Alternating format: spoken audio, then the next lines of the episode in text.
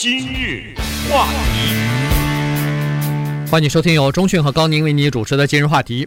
在一个网站叫做 Daily Life 上呢，有一篇文章在，呃是这个呃 Candice Chang 她所写的哈，一听就是一个呃华人的女孩子她所写的这篇文章。那么她呢，在这个文章里头说的事情呢，是我们平常也关注到，同时也呃注意到的一件事情哈，就是说。呃，I love you 这三个字啊，在英文当中算是非常重要的一句话了哈。它可以体现在呃夫妻之间、呃子女和父母之间，或者是兄弟姐妹之间，甚至有的时候好朋友之间也会说这个话哈。呃，用的比较多，而且比较烂。但是呢，在华人里边啊，哪怕是妇女对自己的孩子。呃，父就是父母亲对自己的孩子都不太愿意说这句话，这到底是怎么回事呢？对，这到底是怎么回事？任何一个华人啊，在他的成长的过程当中，尤其是现代，恐怕都难以避免这个话题。也就是说，在他的生活的某一个阶段，这个话题都会被提出来。我也没有什么必要忌讳，反正我可以告诉大家，我从来没听过我爸我妈跟我说“我爱你”，我也没听说，我也没听，我也没听过我爸我妈之间互相说“我爱你”。嗯，我也没听过我的同学的爸妈 这么说吧，这么说吧，你有没有对你爸爸妈妈说过？没有，我你也没有。对，注意哈，为什么我们今天要说这个 Candice Chang？我不知道他具体是姓程啊还是姓张哈？呃，感觉上好像是广东人姓张的这个拼法。要是称的话呢，还有个义在里面，无所谓。反正这个华人女孩子呢，她写这个文章呢，多多少少带有一点惋惜。的意思，对吧？带有一点就是多多少少呢，有一点期待，就是希望他能够听到他父母说这句话。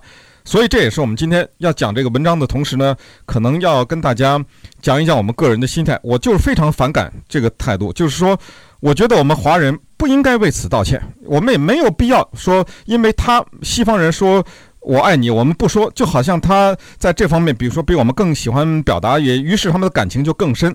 这使我回想起二十多年以前，有一个著名的华人学者叫唐德刚啊，他是中国就是美籍的著名的历史学家。他到我的那个所在的大学呢，我在中国的那个大学做了一个演讲。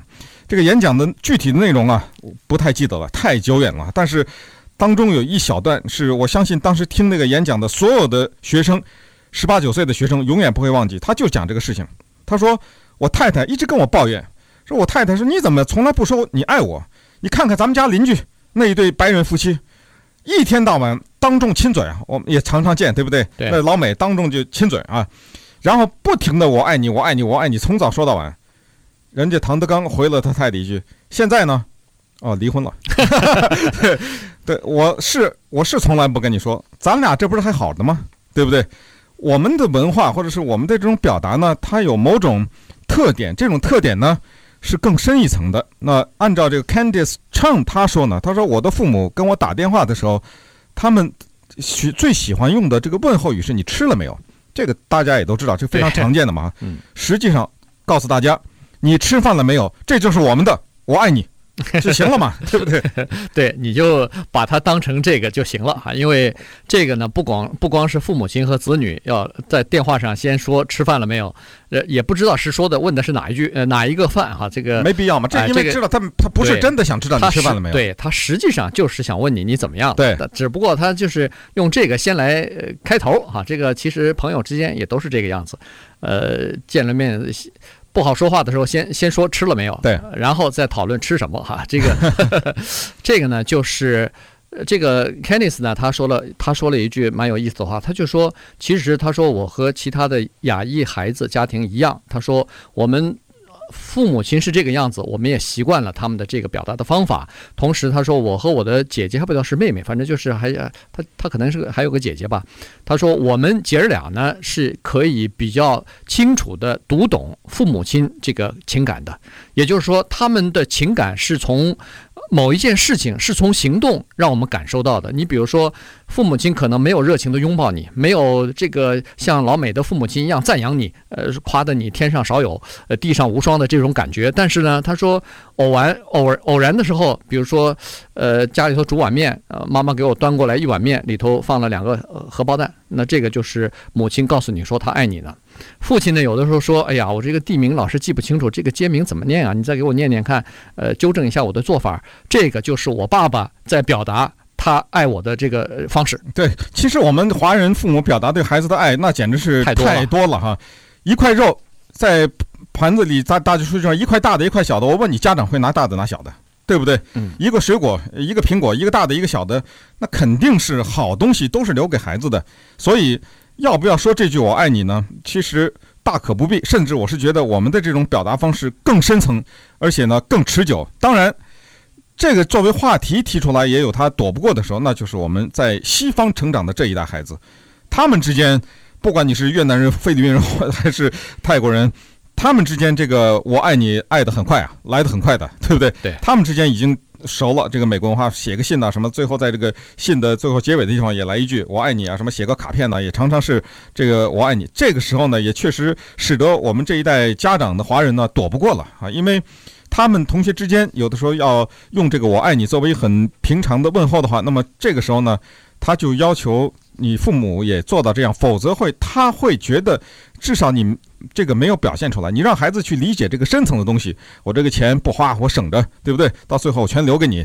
然后，呃，节衣缩食的，我这个披星戴月的，或者是忍辱负重的，两肋插刀的这种付出啊，同时干好几份工作。我尽管不说我爱你，但是这种是不是比那个一天到晚挂在嘴上说爱你的要强很多啊？对不对？但是你要求孩子，呃，小小的年纪理解这个呢，可能也对孩子要求太多，所以这种矛盾呢会体现出来，就是他会觉得你不爱他。嗯，对不对？他会因为你不说，所以呢，这个 Candice Cheng 才写这个文章。所以我说呢，这个文章写得好，因为他提了一个，呃，其实大家一直躲不过的这么一个问题。但是对不对呢？我们是，呃，至少我认为这是不对的。就是他多多少少认为我们应该增加这种表达，我觉得没有必要，丝毫没有必要。对，当然这个也不能说是，我觉得是是应该有一些借鉴，就是说你至少应该了解父这个孩子在这个美国的这个环境长大。如果你要是在一个华人的环境长大，这个就他也不是一个问题了嘛。他之所以成为问题，就是他和旁边的孩子在进行比较。但是我是觉得大的文化的这整个的环境之下，就包括呃中国大陆啊等等的台湾等等这些地方，大的这个环境之下，我觉得都在受多多少少受到这个西方的影响。没错啊，就是大。多多数的还是有点多少有点责怪，就是责怪我们这个文化当中呢，呃，比较冷漠。啊，不说，对吧？呃，对，其实也不是冷漠。其实从另外的一个层次来讲呢，他在这个呃，Candice 呢，他我不知道他是从哪儿得到的这么一个说法，就是说，他把这个某一个社会，西方社会和东方的这个社会呢，亚裔的这个社会呢，分成叫做低语境社会和高语境社会。哦，这个是美国社会学家在这个上一个世纪七八十年代提出来的啊。对，嗯，那么好了，那就是说在低语境社会当中的人际关系交往当中，人们这个社会。之间的人呢，往往用“我爱你”或者是用表达的这种词法、打招呼的词法呢，呃，和和这个呃这个词语呢，来提醒对方，向对方表示他们的重要性。也就是说，我们相互之间的是有关联的。呃，你对我是很重要的。但是他说，在高语境的文化当中呢，频繁的个人之间的这个呃亲密的表白呢，就显得第一是不合时宜，第二是过于强硬。那么实际上在呃，中文当中呢，是这个大概就属于这个范畴之类了哈。那稍待会儿，我们再来看看这方面的话题。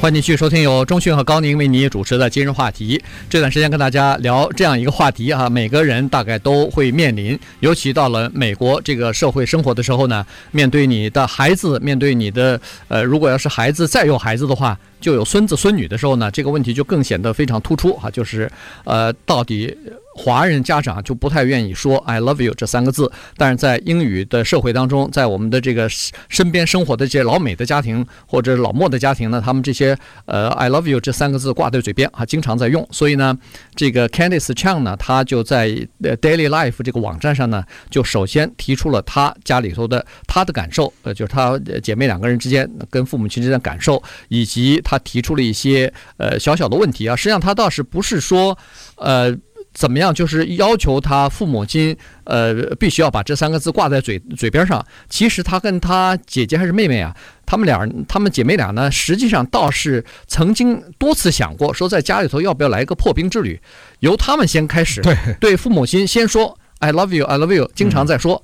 后来一想，哎呀，要改变父母亲。这个几十年的习惯和在这个几千年的文化的这个教养，可能太困难。于是呢，他们始终也没敢迈出这一步。对，那他只是非常涉及皮毛的提到了语境文化。这里呢，稍微再多讲个一两分钟哈。这个语境文化呢，他没有展开。实际上，呃，如果他要把这个展开的话，他会理解为什么。如果他真正的理解语境文化的话，他就会知道为什么我们华人不说我爱你，而且呢，也没什么太大的必要。其实，怎么解释语境文化呢？用呃一个大家最容易理解的概念就是搬家。那如果用这个呢讲的话，就比较容易理解。呃，下次再听到什么高语境、低语境这种词汇，就不用害怕了哈。这是上世纪七十年代，呃，美国学者他研究出来的一个很重大的一个研究的结果，就是语言和行为之间的关系。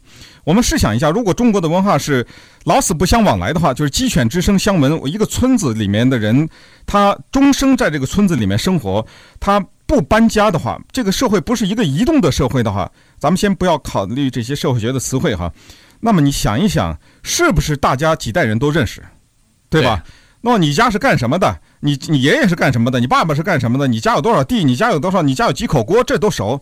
于是呢，大量的与大量的这个交流当中，就有可以大量的省略。也就是说，很多话根本不用说。你想想，这个时候两个人见面还用说？哎，你爸是谁啊？你爸没有了，必要了嘛？这就是这就是高语境国家。中国是非常典型的高语境国家，就是因为它是这种农业社会，人们不迁移，重土轻迁嘛，对，它不迁移。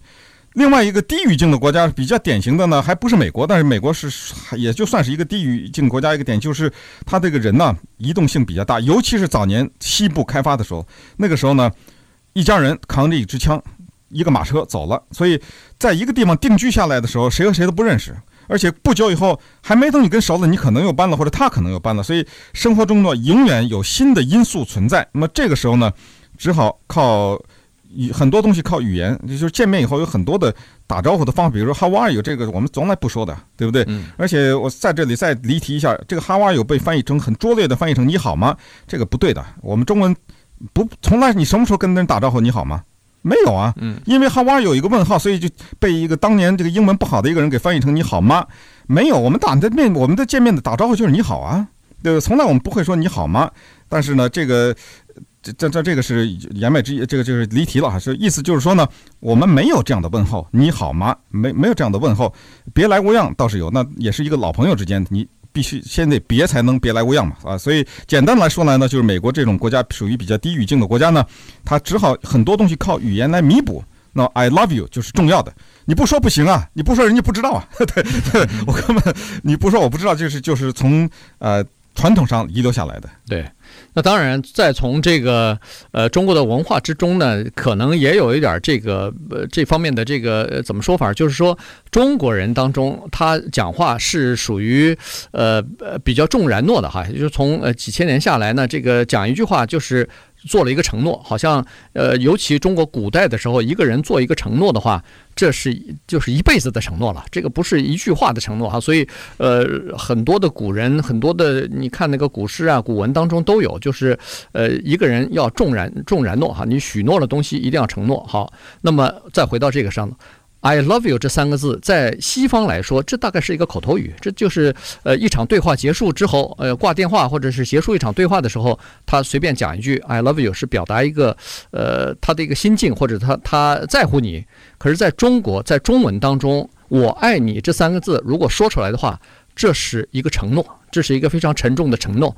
所以呢，在呃在至少在中国这个环境语言的环境当中，不管是男的女的。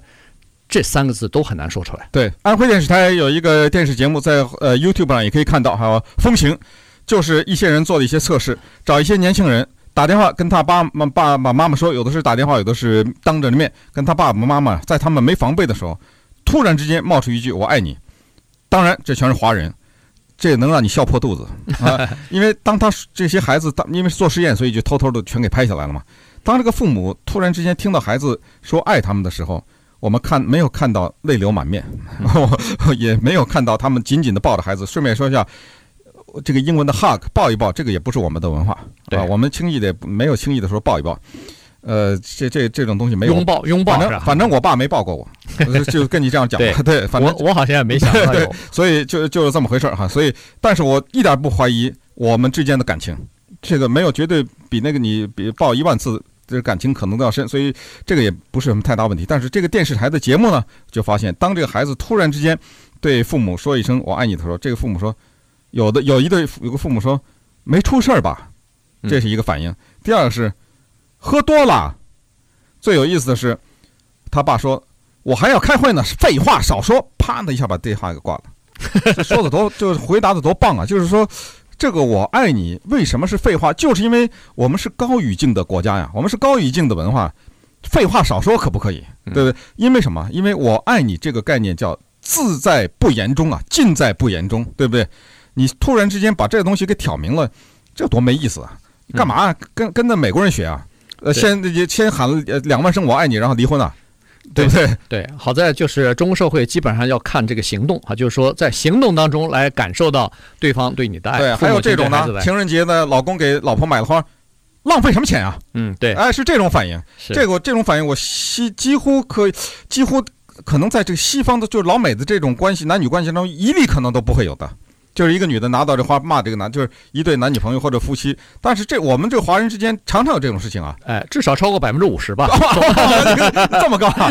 哎，我觉得有。那我们公司一到情人节门口放着这些花。那都那是有，那是那另外百分之五十是吧？对对，那是另外的百分之五十，而且呃，放花送花的人绝对不到我们公司的员工的百分之五十。哦，对，这倒也是。对，所以呢，就是说，呃，这个就是说明，在中国的这个呃这个高语境文化当中呢，连这个东西也有的也就省了哈。也就是说，他不需要来用这个方式来进行表达。当然，送花，我觉得比呃我爱你说我爱你还更进了一步。毕竟他这是一个行动，而且他花了钱去做这件事情，说。我爱你这三个字，第一没有行动，第二根本没有任何实质的东西，就是呃，你得不到任 任何的好处，只不过就是他说呃说了一句这种话，也可能他当时想的是其他的事情。嗯，实际上除了夫妻之间就是买花被骂以外，我们真的自己想一想哈，就是呃，我不知道现代的年轻人，就是这种年轻现在只有三十来岁这些父母他们会怎么样？再年纪大一点，像我们这一代人，我们这个父母。